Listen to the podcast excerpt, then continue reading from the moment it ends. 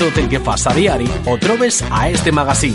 A diari, de dilluns a divendres, des de les 12 fins la una i mitja, amb la millor companyia. Perquè volem estar amb tu, a diari. Yo no sé por qué te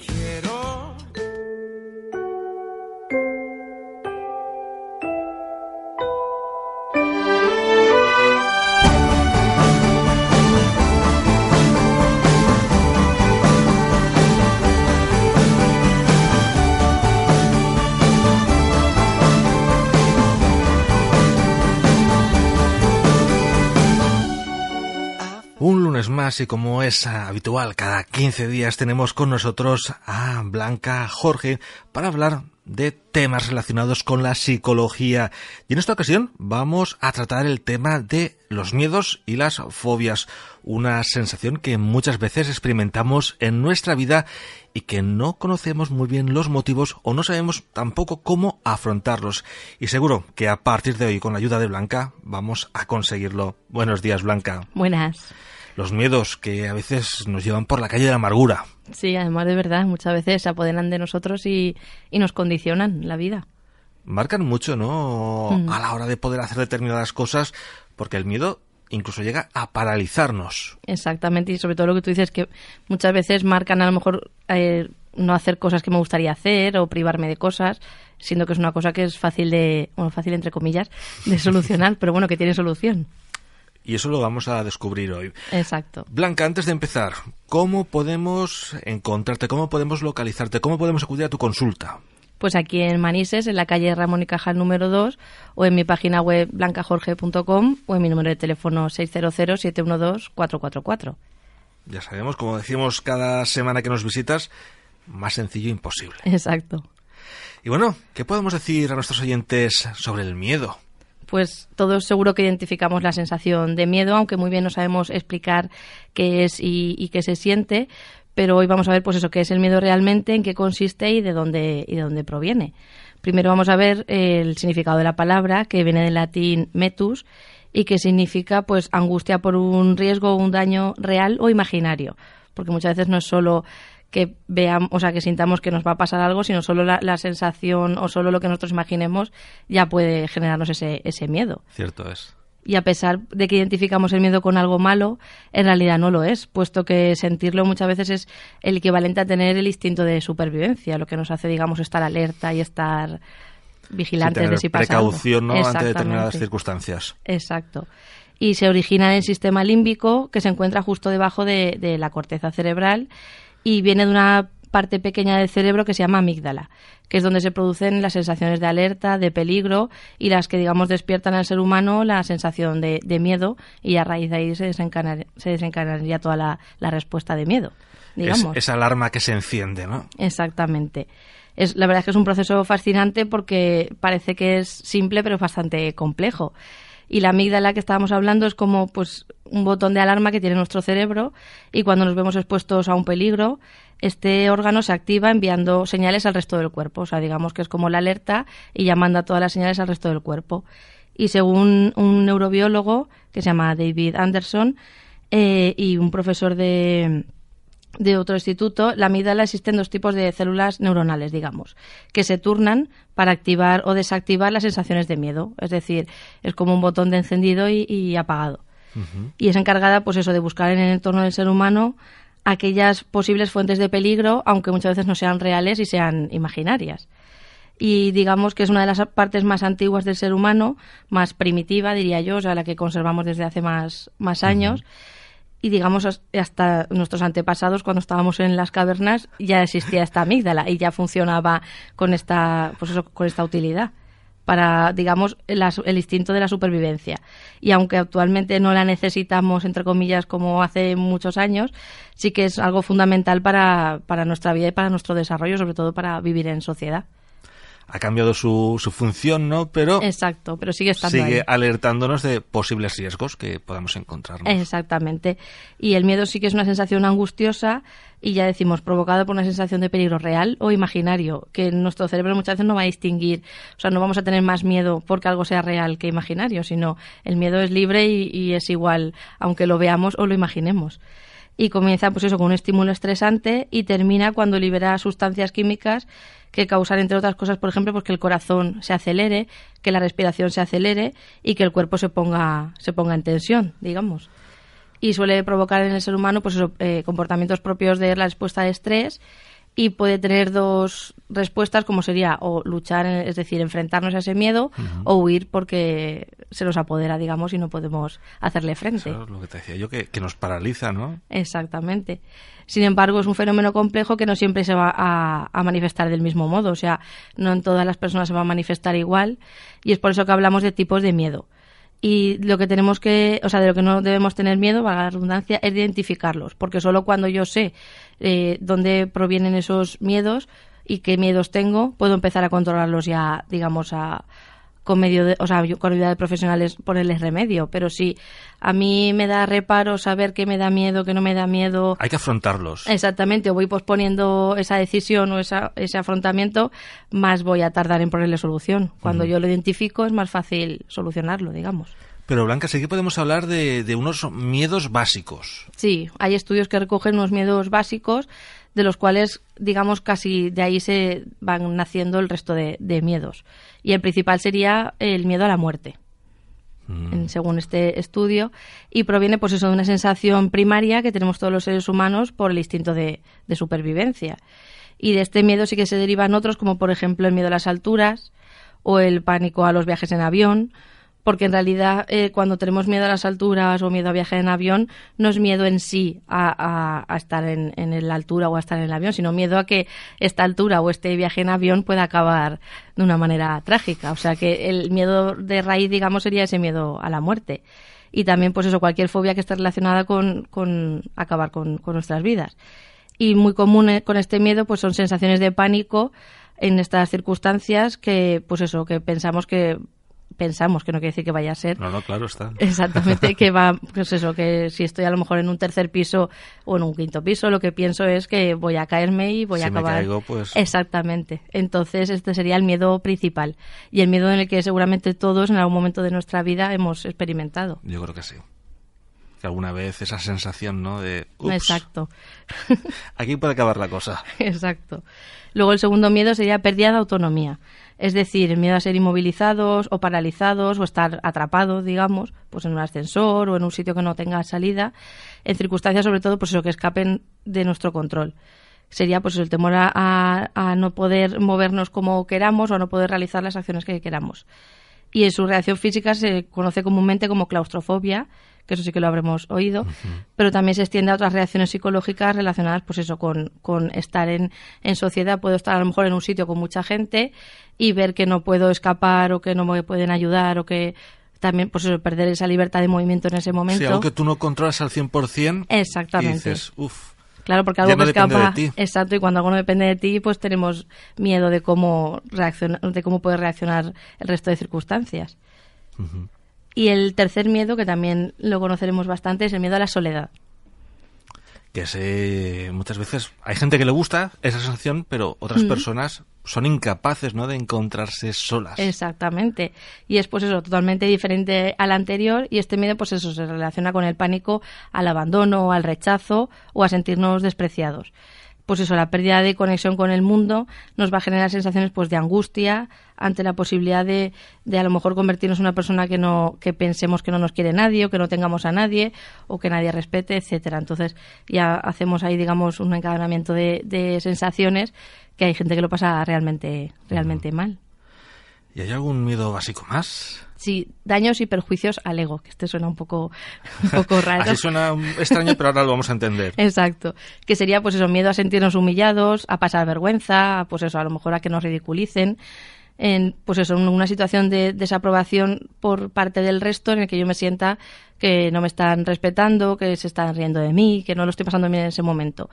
Y que sería, pues eso, ese miedo al rechazo que sienten personas, por ejemplo, a la hora de hablar en público, que está relacionado pues eso con angustia generalizada. O sea muchas hay mucha gente que a lo mejor por trabajo por estudios tiene que hacer exposiciones pues eso, orales ante mucha gente y el miedo a, a que la gente se ría de ellos, el miedo a hacerlo mal y que la gente les ridiculice, pues les puede paralizar hasta el momento de cancelar esa exposición o rechazar hacerlo. Por ejemplo, si son cuestiones de trabajo, rechazar hacer eso por, porque el miedo se apodera de ellos. Y eso es una cosa que va- se está trabajando cada vez más en la educación, ¿no? Exacto, y que está muy bien, porque es algo que luego en muchos tipos de trabajo vamos a tener que hacer. Entonces, si es una cosa que se trabaja y se lleva, se llega a normalizar, pues cuando esos niños son adolescentes y luego adultos, pues no van a tener ningún tipo de, de problema. Sí, pero todos hemos tenido miedo, ¿no? A, a que se riesen de nosotros. Claro, Esos- pero ese miedo, digamos, es si es si lo pudiésemos cuantificar, si es un nivel bajito, pues no va a paralizarnos y, digamos, haremos la exposición, a lo primero a lo mejor lo pasamos un poquito regular, pero al final estamos a gusto. Pero cuando ese miedo es tan grande que incluso antes de hacer la exposición, días antes, yo ya Sí, estoy sin pone mala. dormir, poniéndome malo físicamente, etcétera, pues ahí es donde hay que, que ver lo que podemos hacer. Pero siempre unas- unos nervios antes de hacer algo así es como los actores siempre dicen que, aunque lleven años de profesión, siempre tienen nervios antes de un estreno, etcétera. Es normal. Eso ¿no? es Ese normal. cosquilleo en el estómago, ¿no? Esa emoción de va a ir todo bien, pero es necesario también. Exactamente, pero cuando eso ya se escapa del control es cuando hay que poner remedio. Y bueno, ¿cómo se producen los tipos de miedo? Pues se pueden adquirir por distintas vías. O sea, en primer lugar sería a través de la cultura, es decir, si yo estoy en, en una cultura, en una sociedad en la que hay ciertos miedos que se van adquiriendo, pues al final, sin pensar y sin racionalizarlo, pues adquiero el mismo miedo que tengan, digamos, la sociedad en la que yo me muevo. A veces en tu casa tienen miedo a algo, ese miedo se te inculca de alguna forma, ¿no? Y tú también lo haces tuyo, aunque, por ejemplo, no, no lo tuvieses. Exactamente.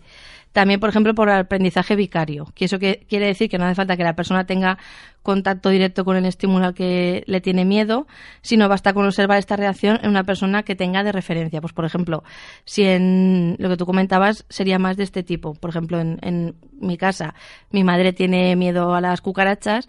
Si yo desde pequeña he visto que ante una cucaracha mi madre se ha puesto a chillar, se ha puesto a, correr, se ha puesto muy nerviosa o he visto que ha experimentado ansiedad, pues yo, aunque ese estímulo en principio no me diese miedo, al final va a desencadenar esa misma respuesta en mí. Sobre todo si son personas a las que los niños, que sobre todo cuando se desencadenan las fobias, tienen como referencia. Es decir, si a lo mejor van por la calle y ven a un desconocido que tiene esta respuesta ante un insecto, pues probablemente no le hagan mucho caso, pero cuando es un padre, una madre, un hermano mayor, alguien que sé que tienen como referencia, pues probablemente desencadenen también esta respuesta. Y la última manera sería por condicionamiento clásico, que aquí sí que vamos a poner el ejemplo, un ejemplo, digamos, de la historia de la psicología, que es de un niño que se llamaba Albert y era un niño de dos años al que Skinner, que era un psicólogo bastante conocido, le instauró el miedo a las ratas. ¿Y cómo consiguió que tuviese este miedo a las ratas? Pues al principio el niño no mostraba, o sea, no mostraba miedo a nada y lo que hacía Skinner era acercarle una rata y como no le causaba y al principio no le causaba ninguna reacción emocional, simplemente pues quería jugar con esa rata. Pero lo que quería conseguir Skinner era que al final este niño desarrollase ese miedo. Y entonces lo que hacía era, cada vez que le enseñaba a la rata, hacer con algún instrumento un ruido muy intenso.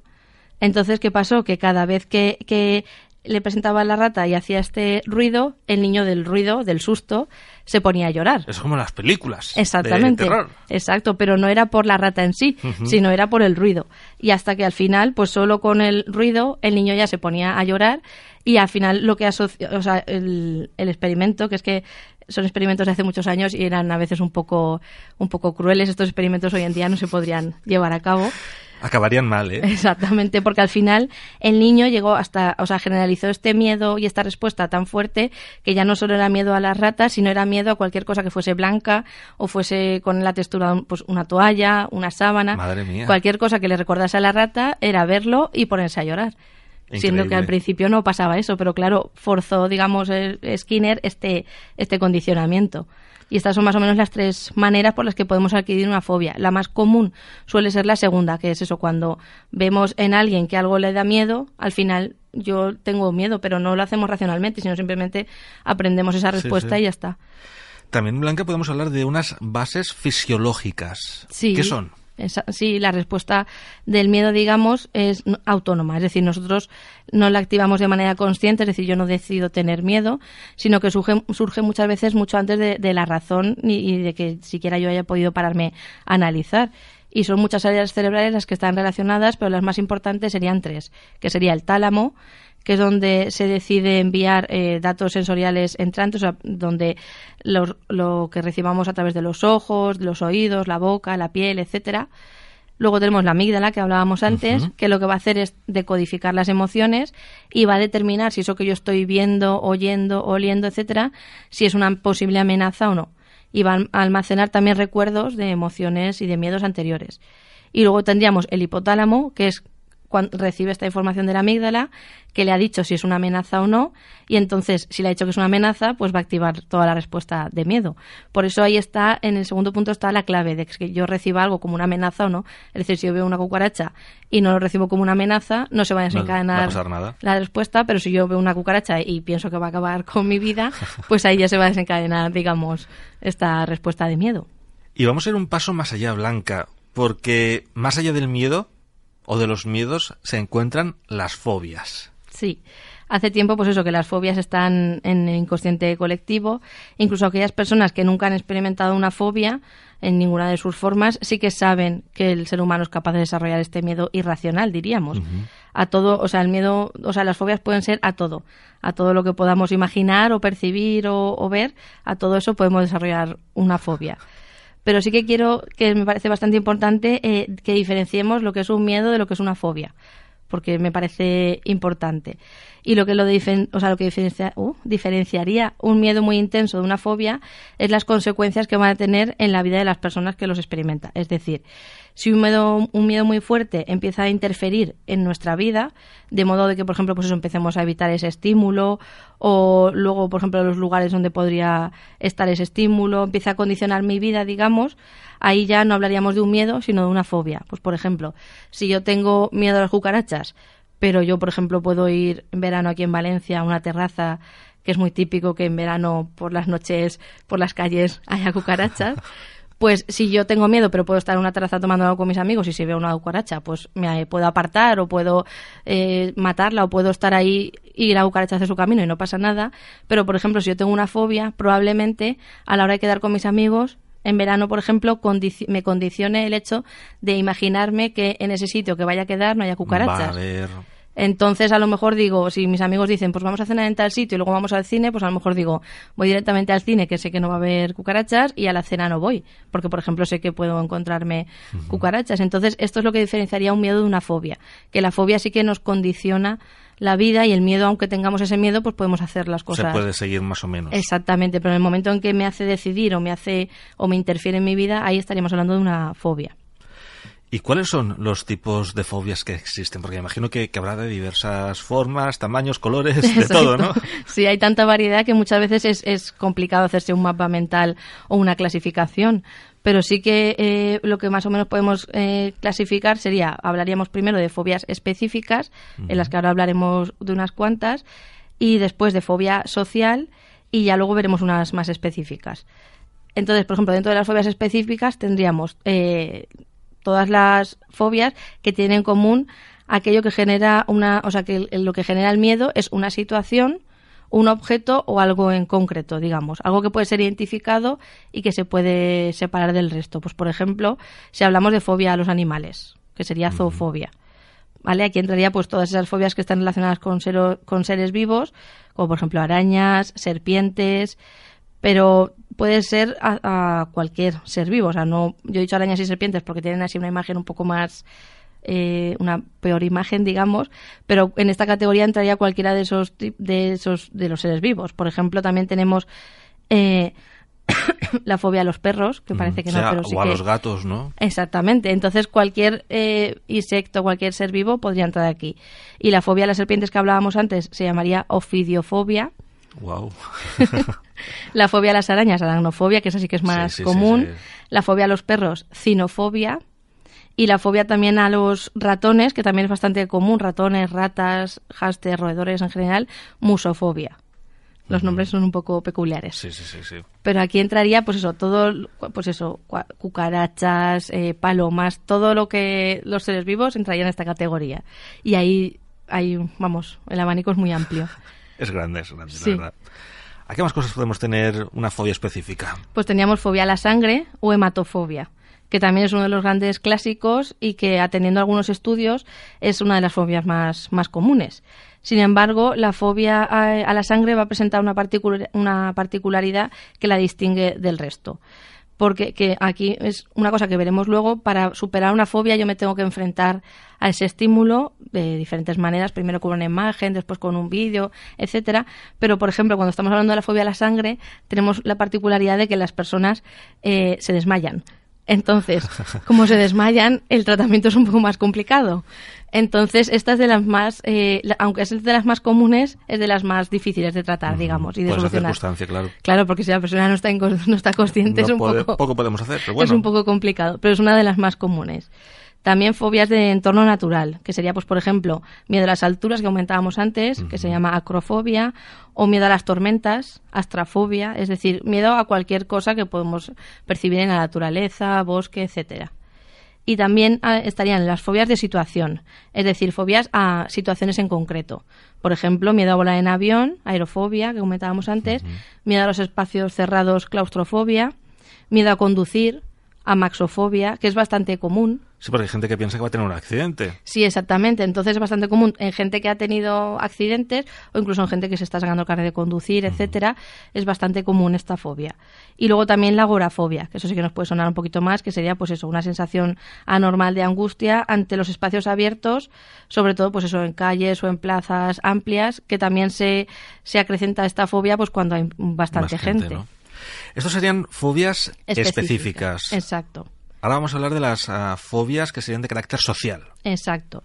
Que sería pues una categoría de tipos de fobia que es distinta a la anterior, porque hace referencia a cualquier cosa que esté relacionada con la interacción social y las fobias sociales pueden ser muy variadas o aparecer solo en ciertos contextos y no en otros. Pues, por ejemplo, puede haber alguien que tenga una fobia social relacionada con el tema escolar o el tema de los estudios y que solo se desarrolle en el instituto, pero luego a lo mejor en otro ámbito de su vida, si va a alguna extraescolar, pues que no, que no le pase.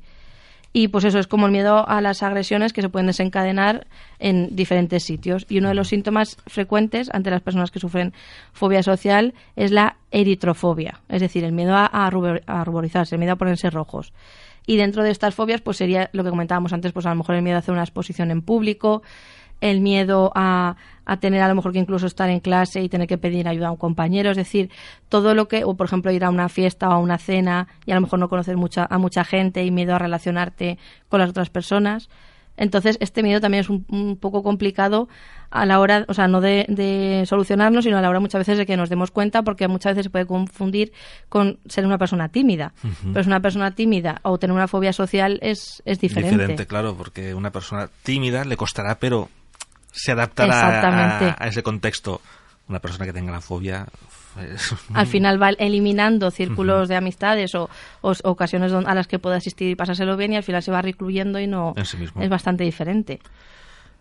Pues si te parece bien, vamos a hablar de tratamientos que podamos hacer a estas fobias específicas. Decíamos que la de la sangre es de las más complicadas, ¿no? Exactamente, pero el resto son un poco más sencillas. Y debido pues, a que las fobias pueden afectar la vida cotidiana de quienes las padecen, hasta el punto pues eso, de acarrearles verdaderos eh, problemas en sus relaciones afectivas, en su entorno laboral, en su vida privada también. Muchas personas se plantean un posible tratamiento, ya sea o para erradicar la fobia o para, digamos, disminuir y aprender a vivir un poco con los miedos que le pueda condicionar. Intentar llevarla, ¿no? De la mejor manera posible. Exactamente, pero es importante eso, saber que las fobias no desaparecen por sí solas, sino que tenemos que buscar ayuda, porque podemos estar años y años con una fobia y si nos damos cuenta no se supera sola. Es decir, hay que buscar. Sí, porque si una persona tiene miedo a un gato, no lo vamos a encerrar con un gato a ver si lo supera. Exactamente. Esa terapia de choque no creo que sea muy productiva. No, eso es de hace muchos, muchos años en la psicología y ya acarreaba bastantes problemas. Pero para iniciar un tratamiento, lo primero es eso, es tener un diagnóstico de un profesional, es decir, porque sobre todo por lo que comentábamos antes, por saber diferenciar de qué tipo de fobia estamos hablando o de si es una fobia, una fobia o es un miedo o, no confundirlo con un trastorno de ansiedad. Es decir, tenemos que acudir a un profesional que nos haga una buena evaluación para poder luego trabajar. Y el tipo de tratamiento más habitual para las fobias y el que está más comprobado que funciona es la terapia de exposición. Cuéntanos. En, pues en lo que hacemos en esta terapia es poco a poco y con la ayuda profesional y de manera controlada, el paciente se va a ir enfrentando a situaciones que teme y se realiza de manera gradual y progresiva y siempre y o sea, siempre con el consentimiento de la persona y, y- y poco a poco y lo lentamente que haga falta. Pero el caso es que al final se supere de verdad, porque muchas veces por tener más prisa o, o ir haciéndolo, pues eso, que no pase tanto tiempo, al final no superamos bien la situación. Y se va haciendo para que se supere poco a poco y se vaya lidiando con esa ansiedad que nos genera. Porque la fobia no es solo el decir tengo fobia a las cucarachas, arañas, etcétera, sino es toda la respuesta física que, que acarrea, que es que bastante esa fuerte. no pasa mal. Sí, sí, el corazón se acelera, empezamos a sudar, temblores, etcétera, o sea que, que es algo real y algo físico. Y se- por eso se les explica cómo funciona la ansiedad y se deben ir enfrentando poco a poco a una escala que se construye previamente con el paciente. Se empieza con imaginación, por ejemplo, y después cuando está, digamos, esa escala superada en imaginación, pasamos a imágenes sin movimiento, después cuando eso está superado pasamos a imágenes con movimiento, a vídeos, etcétera. Luego podemos pues eso, si por ejemplo es una cucaracha, pues una cucaracha de, de plástico y poco a poco hasta el, digamos, el final sería ver ese objeto o, esa, o ese animal o esa situación En realidad, ¿no? Exactamente, y enfrentarse ahí que con el aprendizaje previo sí que funciona. Es decir, si yo lo primero que hago es lo que tú decías de alguien que tiene fobia a los gatos, enfrentarlo a un gato, pues evidentemente no. Pero si yo poco a poco he ido trabajando, he aprendido técnicas de relajación, he ido controlando esa ansiedad, pues al final el último paso sí que es llegar ahí, a enfrentarnos a un gato o a una cucaracha. Y se va combinando esta terapia de exposición con técnicas de relajación y con, el y con también controlar los pensamientos, es decir, terapia cognitiva. Porque muchas veces eh, ya no es ver el objeto en sí o el animal en sí. Imaginarlo, sino- ¿no? Exactamente, sino muchas veces lo que las películas que nos hacemos en la cabeza. Entonces es importante también trabajar estos pensamientos para que no se apoderen de la persona y los vaya controlando también día a día. Y es un trabajo conjunto de las tres partes, digamos, y hay que ser constantes, eso sí. Es decir, si yo me canso cuando a lo mejor ya hemos hecho en imaginación y tengo que pasar a las imágenes y ya me he cansado y no quiero seguir, pues hombre, habré adelantado un poco y llevaré el día a día mejor, pero, Pero- no estará la fobia superada. O sea, es, sí que, o sea, en todos los tratamientos de psicología hay que ser constantes y el implicarse condiciona que vaya bien o no, pero en concreto a la hora de superar una fobia es muy necesario que sigamos todos los pasos y que, y que seamos constantes y que no nos saltemos nada y que no abandonemos, digamos. Entonces la clave sería enfrentarse. Exactamente, la clave es enfrentarse al miedo, a lo que tememos y como cuando yo siempre pongo el ejemplo de cuando nos estamos sacando carne de conducir. Todo el mundo recuerda la primera práctica, la segunda y la tercera, bueno, y la cuarta, que estás temblando, que no sabes ni dónde está el volante, que estás nervioso, te pones rojo, sudas, bueno, de todo. Ese es un trabajo de riesgo del profesor de autoescuela. ¿eh? Sí, sí, sí, además de verdad. Pero cuando ya has hecho muchas prácticas, te sacas el carnet de conducir y vas conduciendo, cuando ya llevas años conduciendo, ya no hay ansiedad, ya no hay nervios, ya no lo hacemos todo de manera automática y esa situación que nos daba miedo ya no nos da miedo. ¿Pero por qué? Porque nos hemos expuesto, porque lo hemos afrontado, digamos, que es básicamente cómo funciona la terapia que estábamos hablando, de afrontar esos, esos miedos. Pues ahora vamos a superar ese miedo a los petardos, a las aglomeraciones de gente, porque estamos ya en Fallas Blanca y Sí, también sí. mucha gente tiene miedo a estas cosas. Sí, sí, sí, mucha gente tiene miedo, pues eso, la mascleta la ve allí casi donde no hay nadie. Desde casa. Exactamente, y mucha gente lo pasa realmente mal, o en el metro, en cualquier transporte público. Por esas aglomeraciones que se producen y es un poco a veces complicado. Exactamente, por eso yo es una cosa que muchas veces, porque es verdad que a, a- a consulta pocas veces acude alguien para solucionar una fobia. Casi siempre es, vengo a solucionar otra cosa y de rebote sale que tiene una fobia a algo y se soluciona. Pero pocas veces la gente viene, y yo es una cosa que no entiendo, porque es que es una cosa que tiene solución y que es fácil, entre comillas, la solución. Entonces, porque yo conozco a mucha gente, pues eso que le da miedo ir al met- en, en metro, eso te condiciona mucho. Eh, miedo a estar con mucha gente, que te condiciona mucho también, como decíamos. Entonces, son cosas que podrían tener solución y, y hay que también transmitir el mensaje ese de que la gente sepa que eso tiene solución y que, y que hay que solucionarlo, porque no vale la pena estar pasándolo mal pudiendo estar pasándolo bien. Esperemos que nuestros oyentes no tengan fobia a las fallas, Exacto. que puedan disfrutar de estos días. Y bueno, Blanca, nos volvemos a escuchar, será ya, porque claro, la semana que viene es fiesta, pu, pu, pu, será el primer día del mes de abril. Muy bien. Así que que vayan muy bien las fallas. Recordamos a nuestros oyentes cómo pueden contactar contigo. Pues aquí en Manís, es en la calle Ramón y Cajal número 2, a través de mi número de teléfono 600-712-444 o de mi página web blancajorge.com. Blanca, muchísimas gracias y buenas fallas. Igualmente. Hasta pronto.